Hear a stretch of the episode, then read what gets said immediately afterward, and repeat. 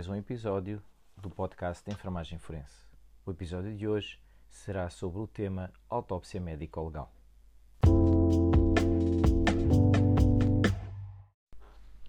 O exame pericial tanatológico é obrigatoriamente feito em todos os casos de morte violenta ou suspeitamente violenta. A morte violenta é a que resulta de causas externas e abrange os homicídios, suicídios e acidentes, nomeadamente os de viação ou de trabalho por conta de outrem, e ainda os casos de morte súbita, sendo a morte súbita aquela que sobrevém de uma forma rápida, sem ser necessariamente fulminante, imprevista, sem intervenção de causas externas. Em indivíduos aparentemente sãos ou portadores de doença desconhecida deles próprios e dos que os rodeiam, ou conhecida, mas que não foi existida, criar suspeitas quanto à forma como esta ocorreu. Daí que o primeiro objetivo da autópsia médico-legal seja o de estabelecer o diagnóstico diferencial entre a causa de morte natural e violenta. Tratando-se de morte violenta, cabe ao perito esclarecer ou recolher os elementos comprovativos relativos à sua etiologia médico-legal, se se trata de homicídio, suicídio ou acidente. No caso de a morte ter resultado de lesões traumáticas, deverá o perito catalogar os ferimentos segundo as suas características em ferimentos que são de causa necessária ou causa ocasional de morte. Deverá também classificar o instrumento ou objeto produtor dessas lesões, relacionando com um dos ferimentos encontrados. Deverá ainda, por fim, pronunciar-se sobre a presunção médico-legal da intenção de matar, depois de analisar cuidadosamente os elementos que dispõe ferimentos e suas características, número, região que foi atingida, instrumento e a sua adequação, violência com que o instrumento foi manejado e, se se tratar de ferimentos por arma de fogo, a distância presumível a que esta foi disparada.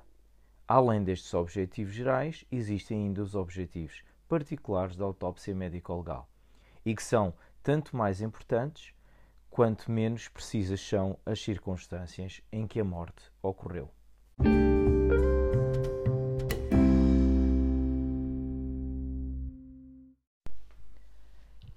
Temos então alguns aspectos importantes que podem dar informações sobre as circunstâncias em que a morte ocorreu e dizem respeito ao diagnóstico diferencial entre ferimentos feitos em vida ou produzidos depois da morte, à cronotognose, que, que refere-se ao estudo da data aproximada da morte, baseada nas alterações cadavéricas precoces e tardias, à identificação do cadáver, mediante a recolha de elementos, tais como medidas antropológicas, as impressões digitais, cicatrizes e moldes das placas dentárias, raio-x de todo o corpo, fotografias, DNA, à determinação de alcoolemia, quando a morte foi imediata ou ocorreu num período inferior a 24 horas, a agressão ou acidente em causa, aos exames que permitem avaliar se a morte ocorreu de forma rápida ou se a agonia foi prolongada, ao estudo referente à investigação de manobras de simulação ou dissimulação, como por exemplo deslocação do cadáver para locais distantes e sua mudança de posição, à investigação das posições relativas da vítima e agressor ou de vários agressores, cronologia dos ferimentos e, no caso de múltiplos ferimentos, qual o que maior probabilidade foi o mortal. O exame tanatológico deverá ser efetuado por dois peritos das listas ou, no caso de homicídio doloso, por um perito, perito da lista e um perito nomeado pelo Instituto de Medicina Legal da área a que pertence. A autópsia, necrópsia ou exame tanatológico consiste na observação cuidada e pormenorizada de todos os elementos ou alterações relativas ao cadáver, quer externa, quer internamente, devendo sempre ser exaustiva e completa, isto é, pelo fato logo no início serem encontradas lesões numa das cavidades, por si só capazes de explicarem a morte, não se deve decorar o restante exame, mas sim prolongá-lo até ao final, quanto mais não seja para confirmação da hipótese inicial. Antes de iniciar o exame autópico, o perito ou os peritos deverão inteirar-se da informação que acompanha o cadáver, nomeadamente saber as circunstâncias em que a morte ocorreu e o local. A informação deve sempre ser fornecida pelas autoridades que promoveram a remoção do cadáver, delegados de saúde, agentes policiais ou médicos do serviço de urgência, e dele deverão constar todos os elementos que possam vir a ter interesse médico-legal.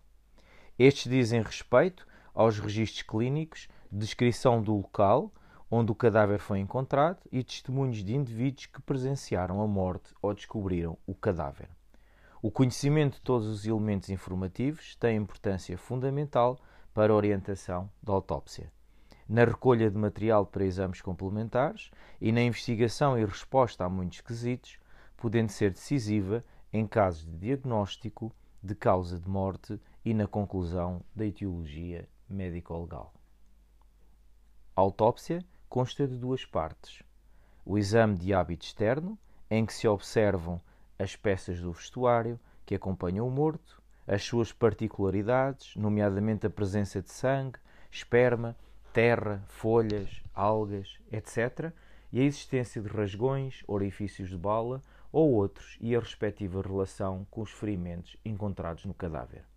O aspecto geral do cadáver, quanto ao estado de nutrição e desenvolvimento físico e a apreciação subjetiva da idade aparente.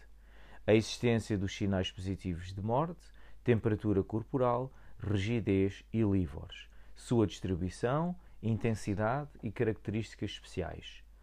Exame dos orifícios naturais, lesões, quando existem, devem ser minuciosamente observadas para depois poderem ser descritas quanto à localização, número, forma e dimensões e aspecto evolutivo.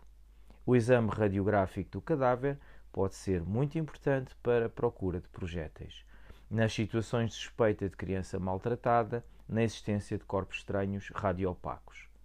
Estas substâncias são também por vezes procuradas em peças de vestuário com incidências especiais do raio-x, nomeadamente quando se suspeita de disparos a curta distância efetua-se a recolha de elementos identificativos e que são fórmula datiloscópica, fotografias de todo o cadáver, em casos especiais em que a identificação possa ser comprometida por destruições pelo fogo ou putrefação, poderá proceder-se à recolha da fórmula dentária e exames radiográficos da cabeça e de ossos que apresentem alterações de sua estrutura suscetíveis de serem comparados com outros feitos em vida e que constem dos registros e fichas clínicas dos indivíduos, que se presume possam ter morrido nas circunstâncias que estão a investigar.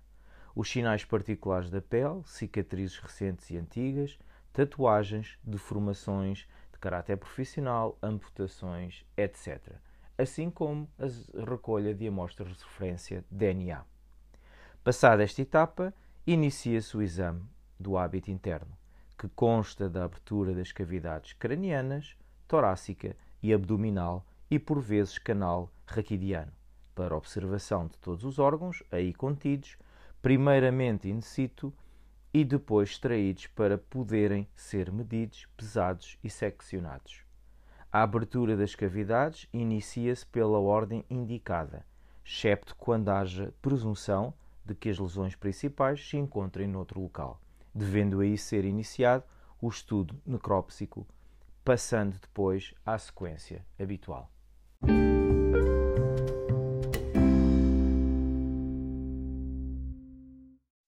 A autópsia em cadáver de recém-nascido é em quase tudo semelhante à que acabamos de descrever para adultos, excepto no que diz respeito às pesquisas que são formuladas nos quesitos. Em relação aos objetivos destes exames, deve-se acrescentar o de determinação de viabilidade e de existência de vida extrauterina. Para determinar se o recém-nascido é ou não de termo, há que proceder às medições do perímetro cefálico, do comprimento total do corpo, peso e principalmente do grau de desenvolvimento das faneras, particularidades dos órgãos sexuais externos e pesquisa do ponto de ossificação de Blackart, para investigar se a criança nasceu com vida e respirou, há que proceder ao exame minucioso das vias aéreas e pulmões e praticar as diferentes docimáceas ótica, hidrostática e histológica. Deve existir particular interesse sobre a existência de malformações congénitas e sinais de morte in utero ou, por outro lado, na pesquisa de lesões traumáticas. Terminada uma autópsia, cumpre recolher em suas próprias cavidades as vísceras retiradas que não foram reservadas para análise microscópica ou toxicológica e fechar depois as cavidades por meio de pontos de sutura.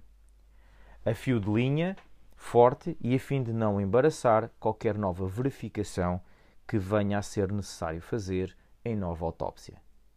Durante a autópsia, ao observar as vísceras, os produtos contidos no cadáver, o perito deverá, sempre que achar necessário, para complementação deste exame, recolher o material sobre o qual vão incidir os estudos toxicológicos, biológicos ou histológicos. Estes serão enviados ao Instituto de Medicina Legal da área, devidamente acondicionados, rotulados e acompanhados da respectiva informação.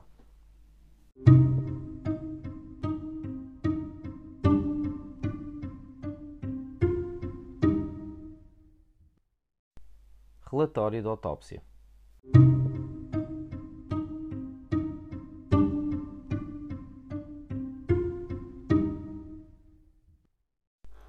Relatório de autópsia é constituído pelas seguintes partes: preâmbulo, onde se inscrevem as informações relacionadas com o nome do perito ou peritos que procederam ao exame, a data e o local em que foi realizada e as entidades que requereram a perícia. Informação é constituída pela identificação do cadáver ou por todos os elementos que para ela possam concorrer: estatura, cor dos cabelos e da íris, fórmula dentária, próteses, sexo e a dada aproximada e boletim datiloscópico. Faz parte da informação a descrição de todos os factos ou elementos relacionados com o caso, tais como o local em que foi encontrado o corpo e a sua posição, objetos que rodeavam bem como a identificação da pessoa ou pessoas que reconheceram o cadáver. Quesitos judiciais é a parte que corresponde à enumeração das perguntas que são formuladas judicialmente aos peritos e que se referem ao tipo de lesões encontradas, se a morte resultou necessariamente desses ferimentos ou se estes foram somente causa ocasional ou acidental com que o instrumento foram feitos e com que intenção identificação. Antes de procederem à autópsia, os peritos confirmam a identificação do cadáver, com os elementos que possuem e que constam de guia de condução do cadáver e do recibo de que faz parte o processo disciplina, eh, judicial. Se se trata de um cadáver não identificado, este deverá ser fotografado de forma a poder vir ser reconhecido mais tarde. Descrição: aqui deve ser mencionado ordenada e separadamente, tudo o que se refere ao exame do vestuário e das diferentes peças que acompanham o cadáver, bem como todas as observações relacionadas quer com o hábito externo, quer com o hábito interno. Devem ainda constar, sempre que se justifique, os exames histológicos, bacteriológicos, biológicos ou toxicológicos que forem requeridos. Diz o regulamento Entretanto, devem os peritos tomar desde logo as suas notas de quanto foram observando e reconhecendo para que não haja risco de esquecimento de alguma noção conveniente quando redigirem o seu relatório. Diagnóstico anatomopatológico e causa de morte resume-se à classificação técnica das alterações encontradas pela ordem por que as vistas foram autopsiadas e ao diagnóstico da causa de morte discussão é a parte do relatório que se refere à interpretação do perito relativamente às lesões que encontrou. Neste capítulo entram em jogo todos os elementos registados nos anteriores e as elucidações ou argumentos científicos que o relator entende dever produzir. Em geral, discute-se, primeiramente, o caso anatómico, depois combinam-se os elementos fornecidos pela autópsia com os da informação verifica-se em todos, enumeram-se e discutem-se, fundamentando todas as hipóteses que surjam. É a resposta aos quesitos do juiz. Conclusões médico-legais. Este capítulo é a síntese de todo o relatório e constitui o objetivo ou os objetivos da autópsia. O perito deverá conhecer a legislação, os termos a empregar e qual o seu significado, redigindo as suas conclusões de forma clara e precisa, escritas de forma a prestarem-se, quando possível, somente a uma interpretação. Salienta-se uma vez mais que o perito deverá redigir o relatório tendo em conta a sua importância como documento que irá influir na decisão do juiz ao condenar ou absolver um réu. E que, portanto, a sua opinião deve ser baseada apenas no que se observa e no que daí pode, com segurança, deduzir, abstendo-se de especular sobre o caso, a quando não lhe seja possível afirmar com base científica a causa exata da morte. Esta mesma atitude deverá manter em tribunal se for chamada a depor, evitando dar respostas que possam suscitar dúvidas quando elas não existam ou, pelo contrário, fazer afirmações que não possam ser comprovadas pela prática.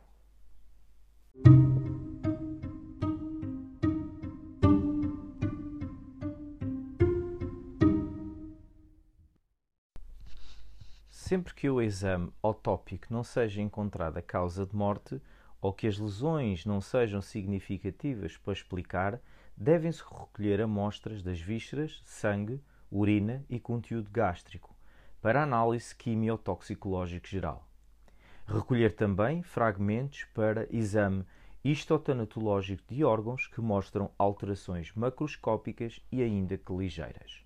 Em todos os casos de morte violenta, particularmente nos acidentes de viação, agressões e acidentes de trabalho, deve-se recolher sangue para pesquisa de álcool, desde que o período entre o momento do traumatismo e a data de morte não seja superior a 24 horas. Em todas as situações que existem lesões externas e internas traumáticas, deve-se proceder à investigação de todos os sinais que permitam diagnosticá-los como intravitais ou pós-mortais. Nos casos de grandes traumatismos, nomeadamente acidentes de viação, atropelamentos por comboios, precipitação, recolher fragmentos de pulmão e encéfalo para pesquisa de embolias gordas por meio de exame histotanatológico. Na suspeita de pneumotórax ou embolia gasosa, o tórax ou o coração deverão ser abertos numa tina com água para observar o ar contido nas cavidades e que vai borbulhar através do líquido. Em morte suspeita de manobras abortivas, a pesquisa de ar é por vezes efetuada na unidade de cuidados intensivos. Nas mortes por ferimentos por arma de fogo, estudar o vestuário e orifícios que possa apresentar e confrontá-los com os orifícios encontrados no cadáver. Proceder às reações químicas para pesquisar se o tiro foi disparado a curta distância, fazer as sondagens necessárias para determinar o trajeto da bala ou balas, utilizando, se necessário, o raio-x. Pesquisa seletiva de marcas de suicídio, disposição dos pingos de sangue ou se há sinais de luta recolher e guardar o projétil ou projéteis para posterior identificação, tendo o cuidado de não lhe imprimir marcas ou deformações. Nas mortes por queimaduras e incêndios, avaliar a extensão corporal atingida, investigar se as queimaduras apresentam sinais de terem sido produzidas em vida, recolha de líquido das flictenas para exame dos elementos figurados e existência de sinais vitais. Determinar o teor de carbohemoxiglobina no sangue, pesquisar a existência de partículas de negro fumo na traqueia e nos brônquios, reação irritativa das mucosas das vias aéreas e pesquisar no estômago a existência de úlceras. Verificar se as fraturas encontradas têm ou não as características das produzidas espontaneamente pelo calor. Nas mortes por eletrocução, procurar nos locais onde entrou a corrente os sinais de metalização, procurá-los também nos objetos metálicos que o indivíduo possuía nesse momento.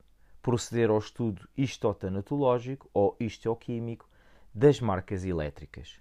Proceder também ao estudo de fragmentos de encéfalo que permitem concluir a causa de morte quando a corrente entrou pela cabeça. Nas mortes por asfixia mecânica, colocar a cabeça do cadáver num plano inferior ao do resto do corpo, abrir a cavidade craniana e drenar o sangue para evitar-se a sua acumulação no pescoço, que, que iria produzir falsas equimoses ou infiltrações sanguíneas.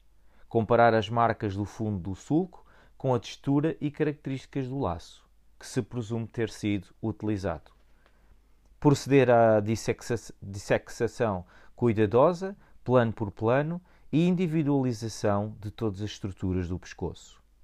Nos enforcados, recolher o sangue do seio longitudinal superior e do coração para determinação do seu teor em fosfolípidos. Pesquisar sinais anteriores de tentativas de suicídio.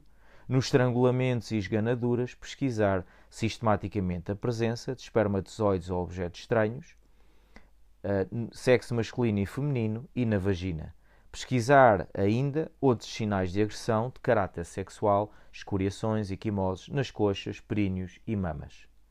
Nos afogamentos, recolher sangue de ambos os ventrículos por punção para determinação da clorémia. Pesquisa de partículas estranhas nos pulmões, profundamente situadas, laqueação do intestino para pesquisa de partículas do meio líquido no seu conteúdo, proceder aos cortes de lasanha no fígado para comparação de coagulabilidade sanguínea, proceder à recolha de medula óssea para pesquisa de atomáceas e comparação com amostras de água do local onde se presume ter ocorrido afogamento. Nas mortes que seguem a aborto criminoso, pesquisar particularmente na vagina e no útero sinais mecânicos de manobras abortivas. Verificar sinais de gravidez recente. Nos recém-nascidos, procurar o ponto de lucificação de Blacard, modificação da técnica de abertura do crânio e praticá-la em asa de cesto, na presença de cadáveres de crianças em que se suspeita de síndrome de criança maltratada, radiografar sistematicamente todo o esqueleto, dissecar as regiões cujas imagens sejam duvidosas. Nas mortes súbitas, recolher e estudar fragmentos de órgãos que nos pareçam afetados. Nos infartos do miocárdio, proceder ao teste de neotetrazol, que evidencia por coloração as zonas afetadas. Nas mortes por meningite, o corte da calote craniana deve ser feito com serra manual para evitar contaminação do meio. Recolher esfregaços para exame bacteriológico. Nas mortes por intoxicação, recolher material, vísceras, líquido, conteúdo de vísceras ou cavidades para exame químico toxicológico, pesquisa de lesões que traduzem intoxicação aguda ou crónica, recolher fragmentos de órgãos para exame histotanatológico, o material recolhido deve ser acondicionado e rotulado convenientemente. Em todas as situações mencionadas, deve ser feito um estudo exaustivo dos dados autópicos e da informação que acompanha o cadáver para reconstituir as circunstâncias da morte.